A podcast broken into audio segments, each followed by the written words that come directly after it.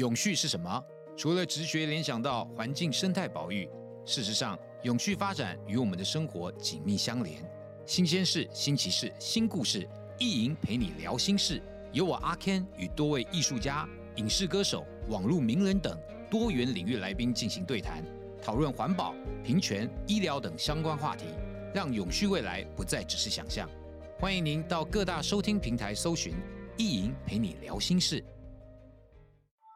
大家好，我是主持人陈彦纯，欢迎收听，听了才知道。今天跟大家聊题目非常有趣，是台积电熊本厂二月就要开幕了，百年一遇的商机大爆发。今天分两个部分来跟大家分享。第一部分是台积电兆元投资，人流、金流全部超前部署。第二部分是我们专访了熊本熊之父，他说台积电的投资经济效益上看六点八五兆日元。想知道的听众跟观众朋友们，请记得看到最后。今天来宾是财讯双周刊的主编孙荣平，欢迎荣平。主持人好，我是荣平，大家好。对，荣平是我们的日本通，照例这次又帮我们前往日本，来带回了最新的第一手讯息。那这次我们是到这个熊本去了。台积电在二月份的时候的熊本厂，如果照预期的话是要如期开幕的，所以我们就等于提前抢先去看了一下，说到底台积电在那边的投资是如何改变这座城市哈。欢迎您一起加入财讯的频道会员，支持最懂投资的财经媒体财讯，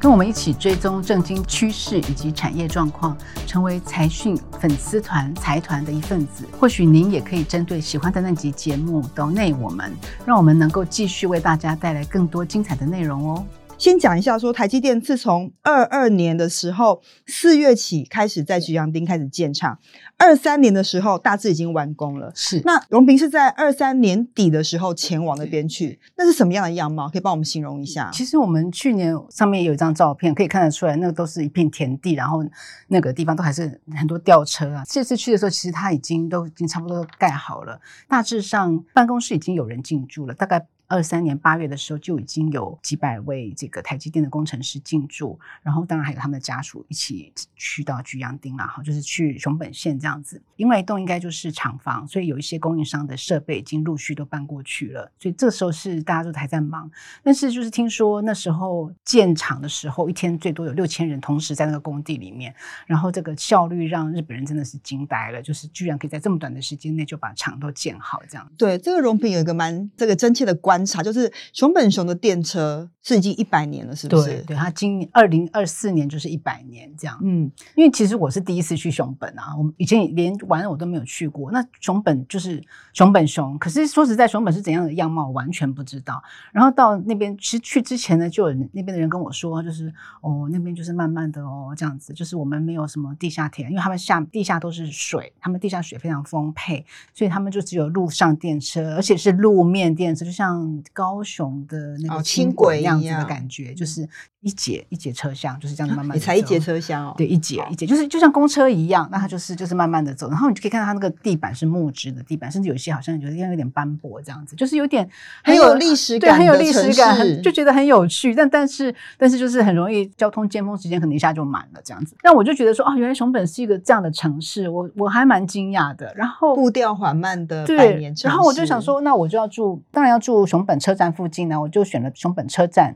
就是 JR 车站的附近的商务旅馆。就我还知道我错了，因为那个商务那个车站其实才刚盖好，它的市中心其实是在比较远的地方。就是像我们的高铁站，可能不是最繁华的新区的概念，是吧？对对对对对。如果大家想逛街的话，记得下次去熊本要住 住在市市中心的地方，不是住在熊本车站。了解一个小小的 tip，荣平在文字里面带到一句话，我觉得超级读了很有感觉啦，就是说在熊本百年路面电车的行驶的过程中，却发现两年就能盖好一个晶圆厂的台积电，把日本人都惊呆了哈。但是就是因为供应商有跟我们提到说，其实，在盖的过程中，因为他们不能说步调缓慢，就是他们的就是非常守规矩，或者是说他们的就是有一些历年以来的法规，但是在碰到台积电这么快速的要求的时候，其实他们法规也不能改，就是不断的沟通协调。其实这段过程让这个供应商其实是可以说是苦不堪言呐，就是法规不可能因为你改，而且日本人又非常的守法，台湾人可能就是有时候可能哎，就是稍微稍微变通一下嘛。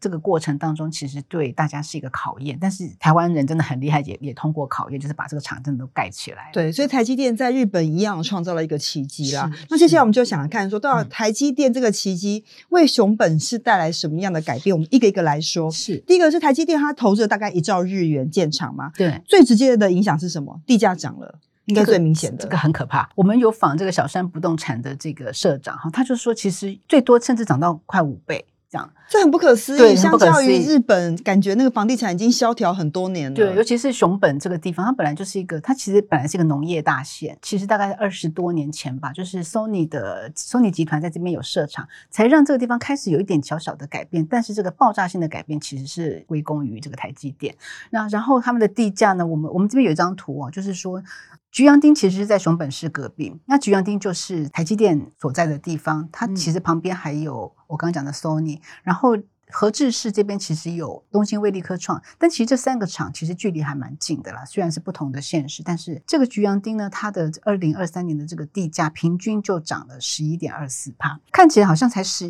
一一成多，好像还好哦。可是其实菊阳町本来它的地价就已经比别人贵，因为有 Sony 这些地方，那现在还是又涨了十一趴。然后隔壁的大金町呢，是现在涨得最多的地方，因为菊阳町实在是太贵了，然后或许找不到地，所以他就开始往外扩散。所以大金町的这个地价涨得也是蛮蛮惊人。它等于就是从菊阳町开始的外溢效应带动整个这个成地价的成长。那其实这次的荣平帮我们整理，他说其实根据日本的统计，全国的土地涨幅最高的地方。一二名都在大金厅，对对，它第一名是商业用地，涨幅高达三十二点四，第二名是工业用地，也涨了三十一点一，所以这其实真的很惊人。所以为什么投资这么重要，就是在这里哈。而且小山不动产就说，他看到很多台湾人。台湾人去投资，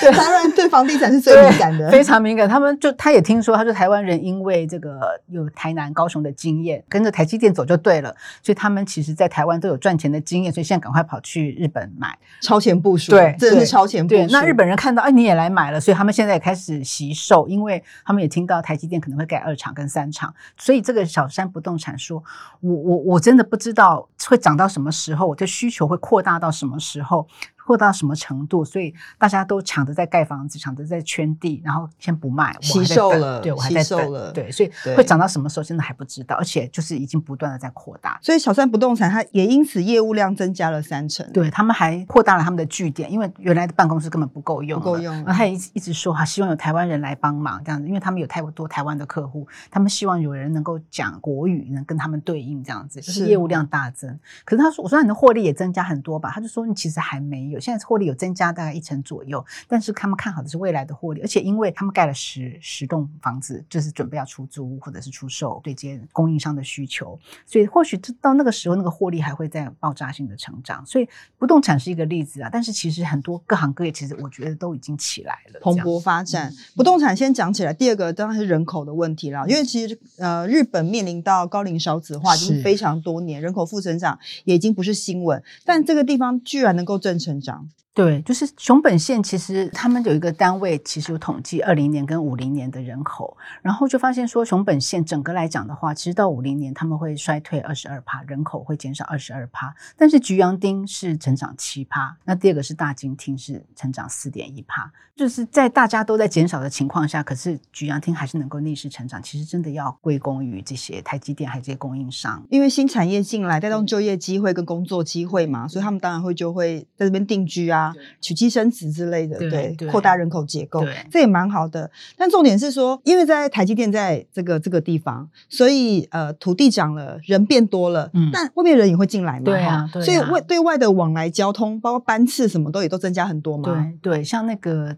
新宇跟华航，其实我是听说，其实疫情前他们就有直飞高雄。但是最近就是九月的时候，应该是九月的时候才开始，新宇跟华航都开始直飞熊本，而且在十二月的时候，已经本来一个礼拜是有七班，现在已经变成十一班。像新宇是每天飞这样，而且就听说就是很多人，真的是像我去的时候，那个飞机大概也是满的啦，真的哈、哦，就是不管是去工作或者是去玩的，我觉得熊本都会变成台湾一个热蛮热门的地点。好，班机变多当然是一个，那再来就是很多金融业听说也抢进这个地方，对。就是台湾有八家金融机构在日本设有分支机构，这样，但是呃，其其中有四家，就是中国信托银行，它的子行是东京之星，他们其实已经在熊本。熊本市就设立了一个机构，然后台新银行跟玉山银行，其实在福冈也已经有设据点，然后台湾银行其实也设立了福冈代表人办事处，呃，就是已经他们通过许可了啦，可能还没有正式设，但是已经通过许可了，嗯、就是说大家都已经前进九州，是看好整个九州的这个业务。当然，福冈距离。熊本也非常近了，你坐个新干线其实很快，而且福冈可能比较繁荣啦。目前来来看，商业机制可能比较完整，对对对，所以大家会先选择在福冈先设一个据点。台湾的金融机构也跑得很快。就是嗅到了这个商业的机对，受到商机前进，所以代表有机会去那里发展。嗯、那第二部分，我们想要再理解一下说，说其实这次我们荣平前往日本的时候，也访了熊本熊之父了哈。嗯、那当然，就是我觉得一个城市要能够争取到台积电这样子的大咖来进驻，其实应该花了蛮大的心力。嗯、那这熊本熊之父就是这个呃浦岛裕浦岛玉夫这个知识，他也做了蛮多的努力。嗯、那这次我们也跟他稍微聊了一下，大概是想知道说他到底当时怎么争取到的，然后接下来会怎么样推动。这件事情，其实我觉得他就是一个很很有远见的人，就像他当时会想到用熊本熊，因为为了要打开熊本的知名度，他就决定说要来一个熊本熊，而且吉祥物。对，而且他就是觉得说我要推广，所以他。并没有要求要授权费，所以所以其实是真的就很开放的，他就有这样的远见嘛。然后现在这个台积电去设点，所以他呃就觉得说是一个百年一遇的一个一个商机，这样他也真的就是到处去沟通协调。他当然也发现了，比如说交通问题、教育问题，除了刚才我们讲的是已经加开了那个班机之外啊，他们其实也要建就是高速公路啦，或者是说再多设 JR 的站啦，就是多设站让交通更方便。他其实有。在推动这些基础合作，那譬如说教育方面呢，其实本来他们就有个熊本大学嘛，他们即将设立一个新的半导体的相关学院，他们县里有技术短期大学，就像我们的二专这样子。他们也会有半导体技术科，就是它是不断的在排除各种障碍，让大家能够进去，让整个整个县都可以带动起来，都可以繁荣啦。这样，所以要做非常多基础工程的事情。是，我觉得一个城市或一个公司都是一样啊。如果基础架构没有做好，后面很难再往上叠加。这就是因为他之前有做这些，对，有这个呃超前部署，这样才有办法做这个收成。其实。我是这次才知道，其实熊本县从二零二三年七月的时候，在台北有一个商务支援窗口。这个其实我我其实本来也不知道，或许大家可以有兴趣，啊可以去去。是专门针对台商有意前往熊本投资的一个设立的窗口。对，他接受台日双方企业的咨询。嗯、那其实我这个也看到，就是 JETRO 那个日本贸易振兴机构，其实他们在熊本还特别设了一个办事处，也是可以，也其实也是双方都可以去咨询的，而且是免费的。因为台积电到那边去投。投资应该会带一些供应链一起过去啦。那他们有评估过说台积电在熊本设厂带来的经济效益是多大吗？嗯、呃，九州金融集团他们有估计过是六点八五兆日元，其实蛮可观的。对对，而且这次因为台积电去，整个供应链一起去，包含台积电在内的投资金额，应该是这个熊本或者九州市成长的幅度非常的大哈。嗯、我记得那个荣平文章没有提到吗？增幅成长的增幅比当时在一九七零年那个时候经济最好的时候，对成长幅度还要大。对，那个它设备投资金额是创他们的记录，嗯，代表这个热热潮真的蛮蛮大的。对，所以对于台厂来说，你去那里观察到说地价涨了啊，人变多了，嗯、那台厂是不是也开始都往那个方向去找寻机会呢？对，其实像这个我看到的是，譬如说像什么宏康啦、汉民啦、啊崇越，他们是本来就在。日本做做生意，但是他们就特别有一个骏川商事，特别在熊本设立一个营业所。因为中小企业你可能不太容易打进去，但是如果打群架的话，就是让俊川商事一起的话，可能会就会比较有利嘛。然后其实像这个宏康、汉明这种，他们也都是已经前进了熊本。但是其实啊，就像我们都会希望外国企业进来的时候，嗯、我们希望加强在地企业。其实日本他们也在想这件事情，所以台湾真的，我觉得就是希望能够赶快培养好自己的实力。现在你是台积电的供应商，你就是等于是有有许可了嘛，就是我可以一起去。但是日本企业的实力也很也很坚强啊，没错，人家有可能在地采购。其实他们有说，或许以后的那个在地采购金额会变高，所以或许台湾企业也要加把劲。我想台湾的供应链也可以趁这个机会做国际化了，以后不只做台积电的生意嘛，我们是不是可以做日本其他厂商的生意？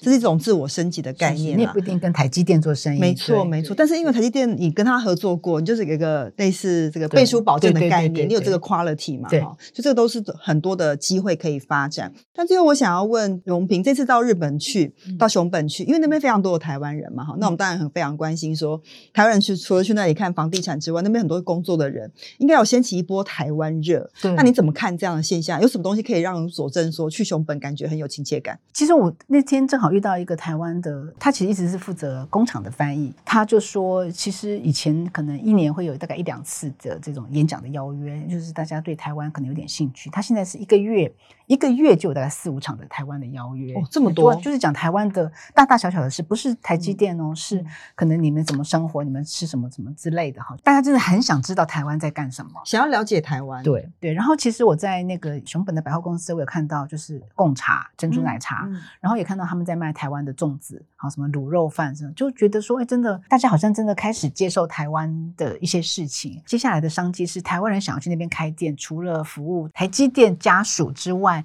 也可能。会让更多日本人看到台湾的好吃的东西，或者是一些像像我有看到阿元肥皂啊，像是不同的东西，我觉得台湾人就可以在熊本好像还蛮骄傲的这样子。嗯嗯，就、嗯、是到走在路上看到，如果你讲的是国语，就会问一下说：“哎，你是不是台积电的员工？”对对对，对，就是有这种，就是过去日本人对台湾人的感觉，可能就是三一一的时候地震，那时候我们做了蛮多的援助，对我们非常感谢，大家就仅止于此了。但现在我们到日本去，他就会问说：“哎，你是台湾人？那你知道台积电吗？”哈，当然我们都一定知道。当另外就问说，台积电为什么这么厉害？都会问这样子的问题。所以我觉得台积电不真的是不只是台湾的护国神山，真的是台湾的台湾之光，为我们做非常好的外交。那所以这次荣平到熊本去之后，其实不只看到这个产业的机会，基本上看到台湾人去那里，搞不好也有一些商机。是啊，像很多朋友都开始讨论说，哎，是不是去那里投资房地产，去做教育事业之类的？安心班，有人说开安心班，脑筋动得好快啊，超级快！饮料店啊。对对，所以它是另类的台积电供应链，是这东西，我觉得还蛮值得继续观察。我们进不了台积电也没有关系，我们去做台积电的人的生意，的另类供应链，对对。而且这次到台积电去，现在现在厂的对面还是一个高丽菜田嘛，对，我们就看到就是台积电可能以后要忙着出晶圆，但是人家在忙着抢抢收高丽菜这样。对，一边出晶圆，一边出高丽菜。那换言之，以后如果台台积电还要扩厂的话，还有很大的空间可以做。对，但就是说日本他们也保护他们的农民，所以也不是那么容易，就是把农地变成住宅区或者是商业地、工业区，不是那么容易。但但是就是觉得，哎，这个景象还蛮有趣的，就是看到很新鲜的高丽菜，在那么冷的天气下的高丽菜一定很好吃。但是他们就是还是保有自己的农家、自己的传统。那另外一一方面，可能就是讲起来他们的供应链、他们的工业这样子。了解。所以一个百年熊本市蜕变到一个科技城，兼顾到传统自己的产业的故事，我觉得真的非常有趣。其实这一次荣平在财讯的七百零二期里面。直击了哈，这个熊本市现在的状况，包括很多日本的企业的故事，我觉得都非常值得参考，欢迎大家来参阅。那接下来我们要回复一下财团在听了才知道第一百七十集《全球暖化空污对抗气候变迁的具体解方在哪里》里面的留言。奥斯卡他说，右边的女生非常漂亮又有气质，就是她本人，好吧，就是荣平本人。我我，我非常谢谢，但是我觉得观众可能要不要去看一下眼科。没有这个问题，好不好？我们的同事们都不止知识学养很够，外观也很。在总编辑的带领下，呃，另外一位 Helen，他 Helen 王，他就说两位都很优秀。事实上，整个财讯的团队都是呃深入第一线，为大家采访很好的内容，希望可以传播给这个观众跟听众最新的消息跟最正确的讯息。那非常感谢大家的支持。那今天非常感谢大家收听今天的节目，也感谢荣平的分享。谢谢。如果你喜欢财讯的内容，并愿意支持我们，欢迎。加入财讯的频道会员，成为财团的一份子。听了才知道，我们下次再见，拜拜。